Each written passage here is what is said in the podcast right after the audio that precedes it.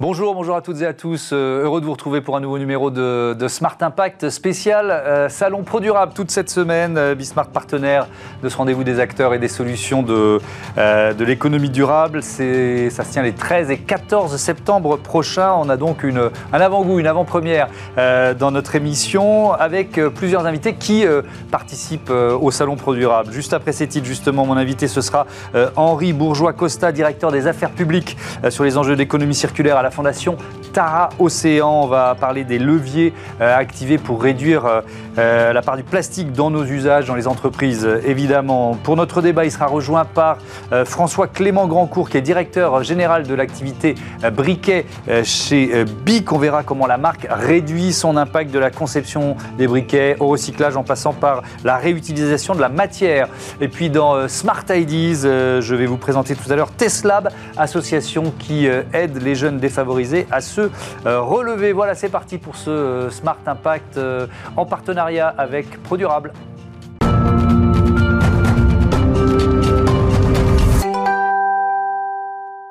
Bonjour Henri Bourgeois-Costa, bienvenue. Vous êtes donc directeur des affaires publiques sur ces enjeux d'économie circulaire à la Fondation Tara Océan. On va peut-être commencer par rappeler, même si elle est connue du grand public, ce qu'est la, la Fondation. Quelles sont ses missions?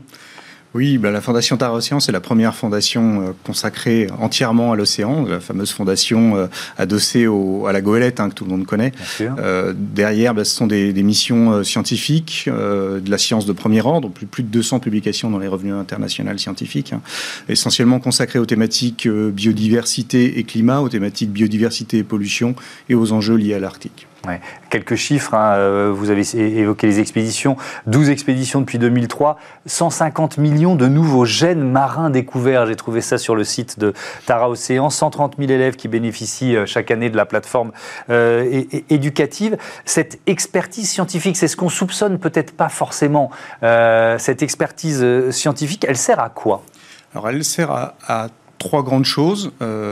Bah déjà, informer le public former les, les, jeunes générations, hein, c'est la, part éducation qui est très très importante, informer le public et donner aux citoyens les moyens de comprendre les enjeux, mhm. et puis euh, outiller les décideurs, qu'ils soient économiques ou qu'ils soient politiques, à prendre des décisions qui soient en, adéquation avec les enjeux de notre, de notre période, de notre époque. Oui, donc ça c'est le deuxième, euh, deuxième enjeu, vous avez évoqué le, trois. Le troisième, c'est euh, la citoyenneté et c'est donner les ah. clés à la citoyenneté. Voilà. Il y a l'éducation, donner les clés à la citoyenneté et accompagner les décideurs. C'est très important. Sur les décideurs, justement. Comment, euh, comment ça se passe? Comment? Parce que euh, quand, Tara Océan euh, sort une, étude scientifique, elle peut être euh, inutilisable pour un chef d'entreprise ou pour un, je sais pas, un président de collectivité locale, par exemple. Comment vous, vous rendez tout ça concret et utilisable? C'est effectivement le grand challenge, c'est qu'il y a souvent un, écart important entre la science, la recherche fondamentale et la recherche brute, euh, et puis ce qu'on peut, ce qu'on peut en faire, ce qu'on peut, euh, ce que, ce que la société peut s'approprier de cet mmh. enjeu-là. Donc c'est un jeu un peu d'équilibre entre ce qui est immédiatement utilisable et puis ce qu'on appelle le temps de la science, c'est-à-dire effectivement ce besoin de, de temps long pour avoir des, informations qui, euh, bah, qui puissent se mettre en perspective. Et ça, c'est effectivement, bah, c'est mon, c'est mon enjeu, c'est mon travail à moi. Euh, et, ça se passe surtout dans le dialogue, c'est-à-dire en gros, on a un cap très lointain qui se dessine, qui s'esquisse grâce à la science. On voit bien qu'aujourd'hui, sur les enjeux climatiques, on a quelque chose qui s'est esquissé pendant le siècle. Là, on a commencé à imaginer qu'il y avait des questions de, de, réchauffement climatique qui ont été posées par les scientifiques il y a déjà de nombreuses décennies. Mmh. Et puis, petit à petit, bah, en fait, ça s'est euh, ça s'est peaufiné, ça s'est affiné, on a vu les choses de façon beaucoup plus euh, évidente. Et en fait, l'idée, c'est de ne pas attendre trop de temps. Et ça, c'est mhm. un peu le travail que, que, je fais avec les décideurs. C'est justement d'être à la fois dans l'accompagnement, dans la prise de conscience, mais aussi dans le fait de bien maintenir en tête que ce qui nous semble aujourd'hui être euh, quelque chose que la science commence à, à dessiner, euh, si on veut relever le défi, il faut commencer à tout de suite prendre le bon cap. Ouais. on va prendre l'exemple de BIC tout à l'heure, donc on ne va pas en parler tout de suite, mais euh, si vous avez un autre exemple en, tête, quel, type d'accompagnement Ça peut durer combien de temps euh, euh, C'est quoi? Ils arrivent en disant peut-être il y, a une histoire d'information, de, de, formation pour commencer. Comment ça se passe Oui, ben, on, pourrait parler d'un enjeu qui est très d'actualité. Euh, c'est, euh, on parle tous du plastique en faisant une généralité. En fait, c'est des plastiques. Hein, c'est un monde très très compliqué, les polymères artificiels, et tous n'ont pas le même impact sur l'environnement. Certains sont plus problématiques que d'autres, notamment les, les plastiques chlorés euh, qui, qui, ont, qui posent des problématiques d'acidification, les plastiques styréniques, qui sont des plastiques particulièrement toxiques et euh, les, euh, les, perfluorocarbonés, qui sont aussi des plastiques très toxiques. Et on accompagne euh, depuis quelques années aujourd'hui les industriels qui utilisent les plastiques styréniques, donc le polystyrène, les polystyrènes expansés, toute cette grande famille, à réfléchir à des solutions qui permettent de les éviter quand ils sont évitables, parce que ce sont des plastiques qui posent de, gros, de grosses problématiques de toxicité environnementale, des problématiques qu'on soupçonne aujourd'hui scientifiquement, euh, c'est le début des études euh, climatiques également. Ils auraient des conséquences très très négatives, notamment sur la biodiversité des algues, des microalgues marines, qui sont euh, cette espèce d'énorme pompe carbone qui nous permettent d'avoir un climat qui, ne s'accélère pas plus qu'il ne s'accélère actuellement. oui, il faut, rappeler cette évidence. Elle est d'ailleurs citée sur la, la page d'accueil de, de Tara Océan. Notre avenir dépend de la bonne santé de l'océan. Pourquoi? Ben Déjà parce que c'est euh, l'essentiel de la vie sur Terre, c'est de l'océan. Nous, on est une espèce terrestre, donc on a tendance à l'oublier un peu. On ne va pas tous les matins. C'est pas pour rien que c'est la planète bleue, quoi. Voilà, c'est pas pour rien que c'est la planète bleue. Et effectivement, on est né de l'océan. Hein. Notre, notre composition physiologique, elle est, euh, elle est encore salée, saline. Euh, c'est pas pour rien, c'est parce qu'on est né de cet océan-là. Et en fait, toute la vie sur Terre, elle s'est construite à partir de l'océan. Elle continue à, euh, cet écosystème majeur, il continue à alimenter la pompe climatique, la pompe de biodiversité, etc. y compris l'alimentation pour une bonne partie de l'humanité. on, l'a vu cet été d'ailleurs avec euh, une, eau à plus de 30 degrés en, Méditerranée. Euh, alors, on peut se dire ah super, c'est facile de rentrer dans l'eau, j'en profite en vacances. Mais pourquoi, pourquoi, c'est quoi les conséquences d'une information comme celle-là, d'un constat comme celui-là? Un constat comme celui-là, derrière, c'est beaucoup de choses qui vont qui vont arriver en cascade. C'est des grands bouleversements écosystémiques. Alors derrière le, mot un peu pompeux, mmh. euh, ça veut dire qu'en fait la vie dans, dans, ces océans va être complètement bouleversée. Et il faut bien avoir en tête que nous, notre existence sur Terre, elle est complètement dépendante de l'existence des autres êtres vivants sur Terre. Hein. Si on est en santé, si on est capable de respirer un oxygène euh, suffisant pour nous, si on est capable de s'alimenter, c'est parce que l'écosystème est tel qu'il est. Et donc ce bouleversement, il a des conséquences, il aura des conséquences qu'on ne maîtrise pas du tout. Euh, on ne sait pas si demain, ce réchauffement des eaux va remettre en cause une partie de notre alimentation, va remettre en cause une partie de notre santé en favorisant certains virus aquatiques, par exemple, au détriment d'autres etc., etc. Donc ces bouleversements-là, en fait, il faut imaginer euh, D'ailleurs, le, terme écologie, hein, c'est oikos logos, la science de la maison. C'est vraiment ça l'origine euh, sémantique du terme. Euh, c'est notre maison, la Terre. C'est quelque chose qu'on a encore beaucoup de mal à, ancrer dans nos réflexions, mais c'est bien ça la réalité. Et en fait, on est en train de bouleverser nos maisons. Hmm. C'est ça euh, si on revient sur le, plastique, euh, les, missions de Tara Océan, euh, ça fait que, nous ont-elles appris ou que nous apprennent-elles sur la prolifération des plastiques? Vous l'avez dit, ce sont des plastiques déjà. Oui, alors elles nous ont appris beaucoup de choses. tout d'abord, euh, des concentrations qui sont très très importantes. Euh, euh, la, Méditerranée comme mer la plus polluée au monde par les plastiques, ça c'est aussi des éléments qui ont été collectés grâce à Tara. Et puis une omniprésence de microplastiques. Ça c'est vraiment un élément qui est très très important. Ces mhm. microplastiques, ils ont pour part une origine, euh, ce qu'on appelle primaire, c'est-à-dire qu'ils étaient à l'origine de petits plastiques, hein, des plastiques de production, des plastiques qui ont été utilisés sous forme de, de micro ou de nanoplastiques, mais également ceux issus de la dégradation des gros déchets, hein, ce qu'on imagine plus facilement, on imagine des grands déchets dans la mer. En fait, ce qu'on a appris grâce à Tara, c'est que l'essentiel de ce qu'on trouve aujourd'hui, ce sont, ce sont des, des, petits, des tout tout petits, et en fait, les microplastiques, c'est inférieur à 5 mm. Donc tout ça, ça immédiatement, ça balaye d'un revers de main l'hypothèse de nettoyage. Eh des mers et des océans. Ça, c'est vraiment quelque mm. chose qui est fondamental. Euh, donc, c'est à l'émission, c'est à la source qu'il faut, faut moins émettre. Il faut moins émettre. Il ne faut pas imaginer qu'on va pouvoir récupérer euh, tous ces plastiques. C'est tout à fait ça. Euh, et une autre mission, Tara, qui a consisté à aller travailler sur les embouchures des fleuves et les remontées des fleuves, a mm. permis de constater qu'on trouvait déjà les plastiques sous forme de microplastiques à ces endroits-là. C'est-à-dire qu'en fait, il faut imaginer, c'est ce qui s'esquisse aujourd'hui, qu'on aurait un énorme gisement à terre dans les sols un peu partout et qu'en fait, les épisodes climatiques les fractionnent, les UV les détruisent et les amènent déjà sous forme de petits plastiques. Donc vous l'avez très bien dit, il n'y a pas d'autre solution que de travailler à terre, il n'y a pas d'autre solution que de travailler très en amont. Et c'est pour ça que, que, je travaille sur, sur ces enjeux-là. Et, et, cette mobilisation, elle, elle, elle date d'il y a, alors c'est malheureusement sans doute trop récent, mais il y a plusieurs années quand même qu'il y a une alerte sur les plastiques, il y a, il y a des, des, des, réglementations qui ont changé, etc. etc. Est-ce qu'on commence à en voir les effets ou est-ce que c'est beaucoup trop tôt pour en voir les effets? Non, c'est malheureusement beaucoup trop tôt pour en voir les, les, les effets.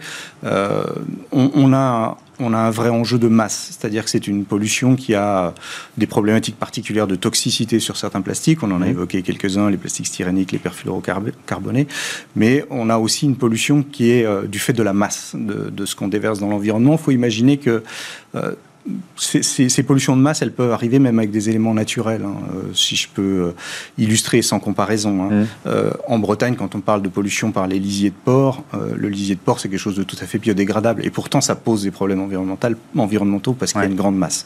Donc les plastiques posent ces deux problématiques, la masse gigantesque.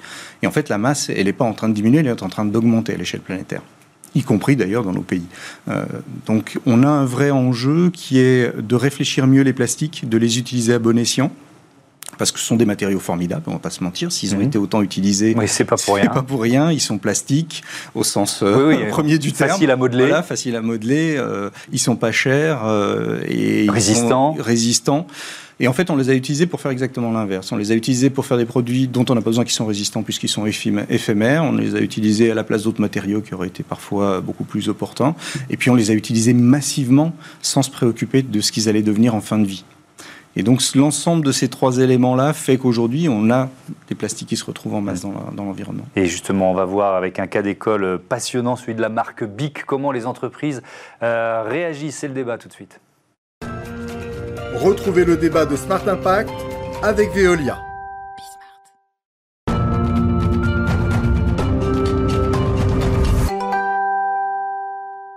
Et pour notre débat, toujours en partenariat avec le salon euh, Pro Durable, j'accueille euh, François Clément Grandcourt. Bonjour. Bonjour monsieur. Bienvenue, vous êtes directeur général de l'activité briquet euh, de BIC. Les briquets, ça représente 38% du chiffre d'affaires du groupe, 618 millions d'euros en 2021. Ça veut dire combien de, briquets vendus dans le monde chaque année? On parle en milliards là, j'imagine? Environ 1,5, 1,6 milliards par an, oui, tout à fait. 1,6 milliard de briquets vendus chaque année dans le monde. le succès de BIC, il est bah, consubstantiellement, intimement lié au plastique, euh, et, évidemment. Euh, depuis quand vous avez pris le virage pour en utiliser moins, pour le recycler? Comment cette dimension s'intègre au, business model de BIC? Alors ça fait longtemps, BIC euh, avait déjà fait sa première analyse de cycle de vie, on appelle ça, en 94. Euh, ce qui était extrêmement tôt. Mhm. Euh, et puis depuis, il y a eu différents baromètres qui nous permettaient justement de travailler sur l'ensemble des consommations euh, plastiques, mais au-delà du plastique également. et à l'issue du dernier baromètre, on se demandait comment est-ce qu'on pouvait procéder à une accélération. Et on a décidé à ce moment-là de mettre le briquet en avant et de dire, voilà, le briquet va nous chercher des solutions pour aller plus loin en termes de développement durable et qui permettra de pouvoir ben, de montrer la voie euh, pour les deux autres catégories. Les autres divisions qui sont l'écriture et le rasoir. Et donc ça, ça a commencé il y a 4 ans. Euh, ça a eu une vraie accélération euh, il y a 4 ans, mais on avait déjà commencé à travailler sur une machine de recyclage il y a 7 ans. et donc il a fallu 7 ans pour la mettre au point. 7 ans de recherche et développement pour mieux recycler les briquets, c'est ça Alors en fait, c'est plus que ça. Le briquet a été dessiné, le briquet BIC a été mmh. dessiné dans les années 80. Euh, et ça tombait extrêmement bien parce qu'il a été construit de façon quasiment éco-conçue, alors que le terme de l'éco-conception et le concept n'existait pas. On ne l'utilisait pas, oui. Et en quatre mouvements, on est capable de désassembler un briquet bic. Euh, et ce qui nous a permis de monter une machine automatique qui nous permet d'aller chercher chacune des pièces et de s'assurer qu'on récupère de la matière qui est absolument pure, euh, qui nous permet d'ailleurs de la réutiliser mhm. en interne ou en externe. Euh, Henri Bourgeois-Costa, comment la, Fondation Tara Océan accompagne, vous nous l'avez euh, précisé dans la première partie de l'émission, voilà, le, fait de rendre finalement les études scientifiques utilisables par des, par des entreprises, comment vous vous accompagnez, on peut prendre l'exemple de, de BIC, d'un industriel, sur ces enjeux d'économie circulaire?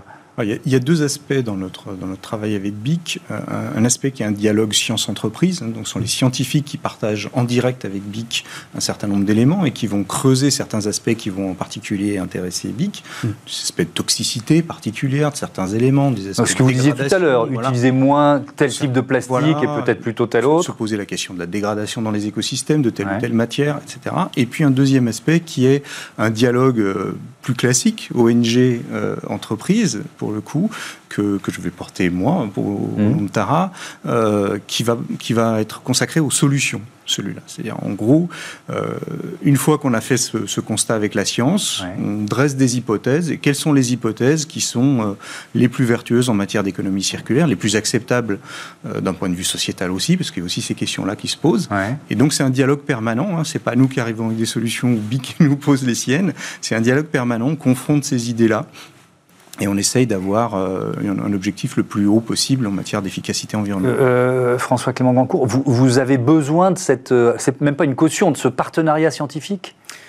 Ah, plus que ça. la première fois que j'ai discuté avec Romain Troublé, le, responsable de, la Fondation Tara, mmh. je suis venu avec toute une pile de livres que j'avais lus. J'ai lu tous ces livres-là, mais après ça, comment on fait? Et c'est lui qui m'a dit, mais en fait, si tu veux savoir comment avancer, la seule solution, c'est la science. La science académique n'aura jamais la précision dont tu as besoin et elle n'avancera jamais au rythme où tu as besoin qu'elle avance. Et donc en fait, c'est lui qui nous. Donc faire une science adaptée, pardon de vous interrompre, mais adapter la science à, l'usage d'une entreprise et au produit. au produit, vraiment au produit. Euh, et à ce moment-là, on était mis en contact euh, avec des laboratoires qui nous ont permis de monter tout un des protocoles de tests pour comprendre quelle était la situation. Ça va euh, vers, en effet, les tests dont parlait Henri, mais c'est également aller faire des comptes de briquets sur trouver sur des berges, par exemple, ou sur des plages, pour comprendre les flux, ouvrir des poubelles pour comprendre où sont les fuites, mais également sur le produit, comment est-ce que le produit se dégrade, euh, s'il se dégrade simplement dans la mer, sans vie, ou alors s'il se dégrade avec de la vie. Et toutes ces dimensions-là, ça permet d'identifier sur ce qu'on appelle l'ensemble de l'analyse du cycle de vie, euh, les points faibles, les points améliorés, et c'est là où c'est extrêmement important d'avoir scientifique, parce que nous n'avons pas, nous, dans l'entreprise, le niveau de savoir qui était nécessaire pour pouvoir mmh. faire ça. On va, prendre un exemple. Euh, les, euh, briquets, euh, peut-être le, briquet jaune, là, c'est quoi la logique? C'était d'utiliser moins de matière, c'est ça? Et expliquez-nous. Alors, ce briquet-là est un briquet utilitaire que l'on utilise, par exemple, pour allumer un barbecue, ou allumer des bougies qui sont un petit peu profondes, par exemple. et ça permet d'éloigner les doigts de la flamme. Et en fait, la majeure partie des usages que l'on peut faire avec ce briquet-là, on peut les faire avec celui-ci. Et celui-ci a un impact environnemental qui est considérablement inférieur, une quantité de plastique très inférieure, ça se voit aussi. Mmh. Donc en fait, c'est une réduction des deux tiers du plastique utilisé, par exemple. Voilà, ça c'est un exemple. Mais un autre également, c'est ce briquet-là qui a été travaillé notamment en tirant parti des tests qui ont été faits, dont on parlait tout à l'heure, qui permet d'avoir une baisse de CO2 de 30%. Comment? Alors avec d'abord une réduction d'impact des matières directement en tant que telles, euh, qui pour la moitié environ, et pour l'autre moitié on fait de la compensation euh, carbone pour le gaz, parce que pour l'instant on n'arrive pas à trouver du gaz biosourcé, donc on travaille avec d'autres industriels, parce qu'il n'y a pas de raison qu'on ne puisse pas en faire, techniquement c'est possible, mhm. euh, et entre-temps on fait de la compensation, et on arrivera à terme avec du gaz biosourcé également. Et l'objectif est que chaque année, on puisse venir avec un produit qui va encore plus loin en termes de baisse d'impact. Euh, Henri Bourgeois-Costa, la, démarche de BIC, euh, il y a beaucoup de grandes entreprises qui, font cette démarche-là à ce point euh, de lien avec la science, vous voyez ce que je veux dire? Cette démarche-là, elle est, assez pilote, on ne va pas se mentir, hein, elle n'est pas encore complètement développée, mais mmh. il y a une vraie volonté et on sent vraiment plus qu'un frémissement. C'est-à-dire que le, dialogue, il est engagé avec beaucoup d'entreprises, mais François l'a très bien souligné, la, démarche de BIC, elle, est historique. Euh, il a évoqué 94 sur les premières ACV. Il y a peu d'entreprises qui, peuvent, qui peuvent évoquer ces dates-là. Donc on, voit qu'il y a cette, cette appétence. Mais c'est aussi... je, vous interromps, pardon. Pourquoi ça peut être un exemple à suivre? S'il y a des chefs d'entreprise euh, ou, des cadres de, groupes, qui, de grands groupes qui nous regardent, euh, en, termes d'efficacité hein, de, la démarche, le, fait de s'adosser à une étude scientifique, à des scientifiques, qu'est-ce que ça change? Mais ça change une exigence, ça pose une exigence de résultat derrière. C'est-à-dire qu'à partir du moment où on accepte d'évaluer de façon honnête, objective et par des parties tierces ce qu'on fait, forcément, euh, quand on se projette dans un avenir un peu différent, puisque c'est bien l'enjeu, euh, ben on va également l'analyser avec, avec ce regard critique-là. Et donc, ça veut dire qu'on accepte de bouleverser un peu son schéma préétabli, euh, qui est très confortable. On est tous hein, dans cette, dans cette logique-là, c'est très humain, euh, mais qui est à l'inverse de ce qu'il nous faudrait. Il nous faut des révolutions industrielles. Euh, alors, ces révolutions-là, il ne s'agit pas de mettre un, coup de pied dans la table, hein, c'est pas le propos, mais en tout cas d'accepter de penser les choses très différemment. Et on voit bien que c'est souvent là qu'est la difficulté, d'accepter les choses très différemment. Est-ce que, alors je pose la même question, mais de votre point de vue, c'est le le regard ou l'aiguillon scientifique, est-ce que ça vous pousse à aller euh, plus loin, être peut-être un peu plus exigeant par rapport à la démarche initiale? Alors oui, euh, ça permet également de ne pas déplacer les problèmes. Mmh. Euh, il est facile de prendre une idée préconçue, de l'appliquer, on est tranquille pour 5 ans. Et puis dans 5 ans, on s'aperçoit qu'en fait, on été dans le mauvais sens. Ah oui, c'est-à-dire pas prendre la mauvaise, le mauvais chemin. D'accord. Et par exemple, on s'est posé la question, on s'est dit, est-ce qu'on devrait faire des, des allumettes? On s'est dit, les allumettes, c'est un bout de bois. Non, en fait, l'allumette, elle a un, impact environnemental qui est six fois supérieur à la flamme d'un briquet. Il y a également 70%. Ça, c'est étonnant, ça. Oui. Et 70% de plastique en plus dans une allumette que dans un briquet, dans une flamme de briquet. Parce que le bout rouge ou marron, en fait, c'est du polymère c'est du plastique. Et en fait, ce plastique, dedans, il y a tous les produits chimiques qui sont assez instables mmh. et qui permettent de s'allumer. Ou je vous conseille absolument pas de mettre euh, votre euh, allumette dans, un, euh, dans du compost pour aller faire croître des tomates, par exemple, parce qu'une allumette, ça, ça, mmh. contamine 500 litres d'eau. Donc, donc ça, déjà, c'est OK. On, aurait pu se, lancer dans ce business-là. On n'y va pas parce que écologiquement, c'est pas forcément meilleur. Mais est-ce que dans l'exigence, parce qu'il y a la fausse route, puis après, il y a l'exigence de, résultats Est-ce que ça vous a poussé à aller plus loin? Alors oui. Parce que ça, pardon, je, vais plus loin dans la question. Euh, derrière, il y a des investissements, ça coûte de l'argent. Enfin voilà, il y a un impact euh, économique pour l'entreprise qui n'est pas neutre. Alors oui, il y a un impact pour l'entreprise qui n'est pas neutre, c'est juste. Par contre, ça apporte un avantage. Vous êtes sûr que ce que vous voyez aujourd'hui sera le même dans 5 ans, dans 10 ans, dans 15 ans et dans 20 ans? Mmh. Ça veut dire que ça assure que les investissements qui sont faits aujourd'hui seront toujours valides à ce moment-là. Et qu'à nouveau, on n'aura pas créé des euh, solutions temporaires qu'il faudra rechanger derrière. Mmh. Donc il y a une exigence, c'est juste, ça nous pousse énormément également, mais d'un autre côté, ça nous donne une assurance absolue euh, du fait que les solutions seront pérennes dans le temps. Mmh. Est-ce que les, solutions que euh, vous inventez ou co-inventez avec une entreprise, est-ce qu'elles sont duplicables ailleurs? Ou est-ce que c'est vraiment à chaque entreprise euh, sa relation avec la science et finalement sa solution adaptée presque au, sur mesure. Quoi. Alors je, dirais que la solution est adaptée à chaque entreprise. Chaque fois, on va avoir des produits différents, des approches différentes, euh, mais la mécanique de pensée, elle est toujours la même. C'est-à-dire, c'est effectivement cette exigence-là d'avoir une solution qui soit pérenne dans le temps. Je reprends les propos de François. Mmh. Euh, et c'est quelque chose qui est capital. Aujourd'hui, on assiste effectivement à une espèce de frénésie autour de cette question du plastique qui peut donner parfois cette fâcheuse tentation d'aller vers le rapide, hmm. euh, vers euh, l'illusoire. Euh, voilà, on va remplacer la bouteille en plastique par une bouteille en composite avec 3-4 matériaux, dont du plastique mais qui se voit plus. sauf que cette nouvelle solution, elle est bien pire que le plastique qu'on avait avant. Le plastique hmm. qu'on avait avant, on savait le collecter, le recycler. La collecte marche pas très bien, le recyclage n'est pas performant, mais on aurait pu les améliorer. Le nouvel emballage qu'on a fait n'est oui, pas mieux collectable. S'il est composite, il n'est pas recyclable. Voilà. Donc globalement, on a juste créé un écran de fumée qui nous garantit un peu de sérénité pendant 4-5 ans, mmh. et en fait, on va avoir quelque chose qui va nous exploser au visage encore plus fort dans 4-5 ans. Et ça, c'est évidemment euh, ce qu'il faut éviter, et cette démarche exigeante que porte BIC, c'est celle qu'on a envie de pousser parce qu'elle nous permet d'avoir des bonnes solutions. Merci beaucoup à tous les deux d'être venus euh, nous présenter euh, ce partenariat donc, entre la Fondation Tara Océan et le groupe BIC. On passe à Smart Ideas tout de suite, une start-up éco-responsable.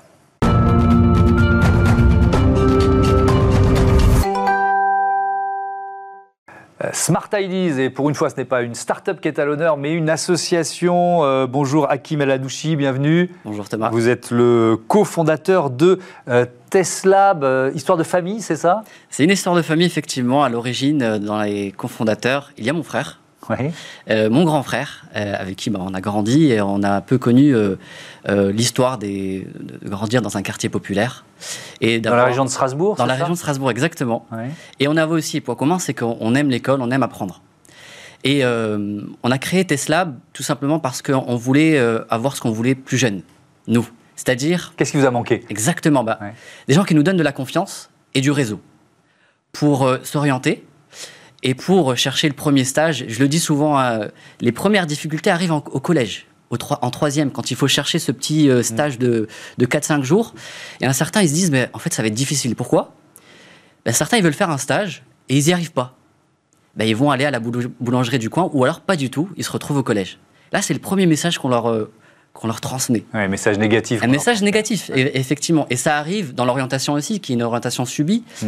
et aussi dans le premier stage euh, professionnel ou le premier emploi. Et donc vous créez Teslab. Avec quelle idée Qu'est-ce que vous proposez avec Teslab? En fait, c'est né de, de trois constats. Ce que je disais, dans les quartiers populaires, il y a un jeune sur deux qui est au chômage, de 16 à 25 ans. Mm. Le deuxième, euh, quand on fait des études, même en, étant de milieu populaire, on peut avoir des difficultés à rester euh, euh, et à être diplômé.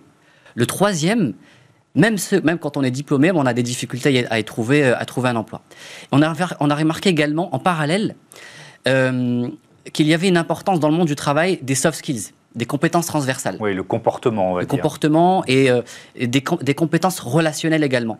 Et donc, ce qu'on voulait faire, c'était proposer, faire bénéficier à des jeunes de milieux populaires des formations qui ne sont pas forcément accessibles aux soft skills, aux compétences transversales. Et concrètement, TESLAB, c'est un acronyme. Ça veut dire transmettre l'excellence à travers les super skills ou les soft skills, donc les compétences transversales.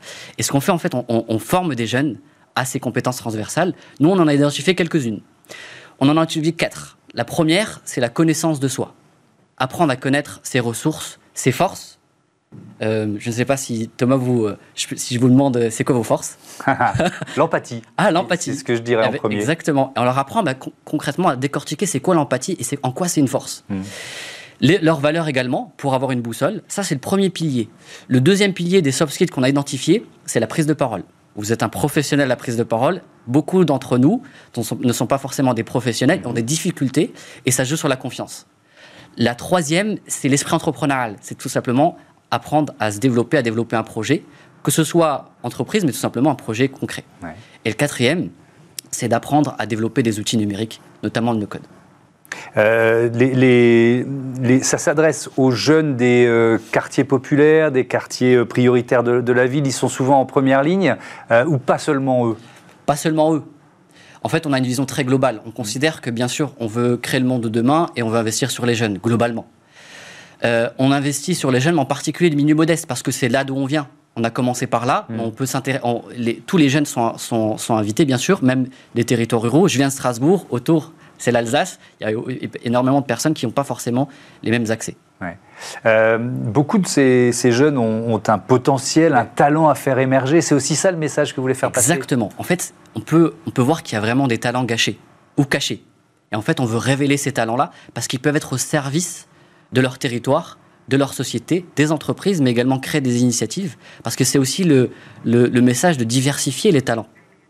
Quand on met de côté une partie, eh ben on met de côté des énergies et une manière de voir les choses. Hmm. Donc c'est aussi ça, et c'est un message, c'est de, de prendre sa place dans la société. Ouais. Alors, il y a euh, Tesla, il y a aussi BU.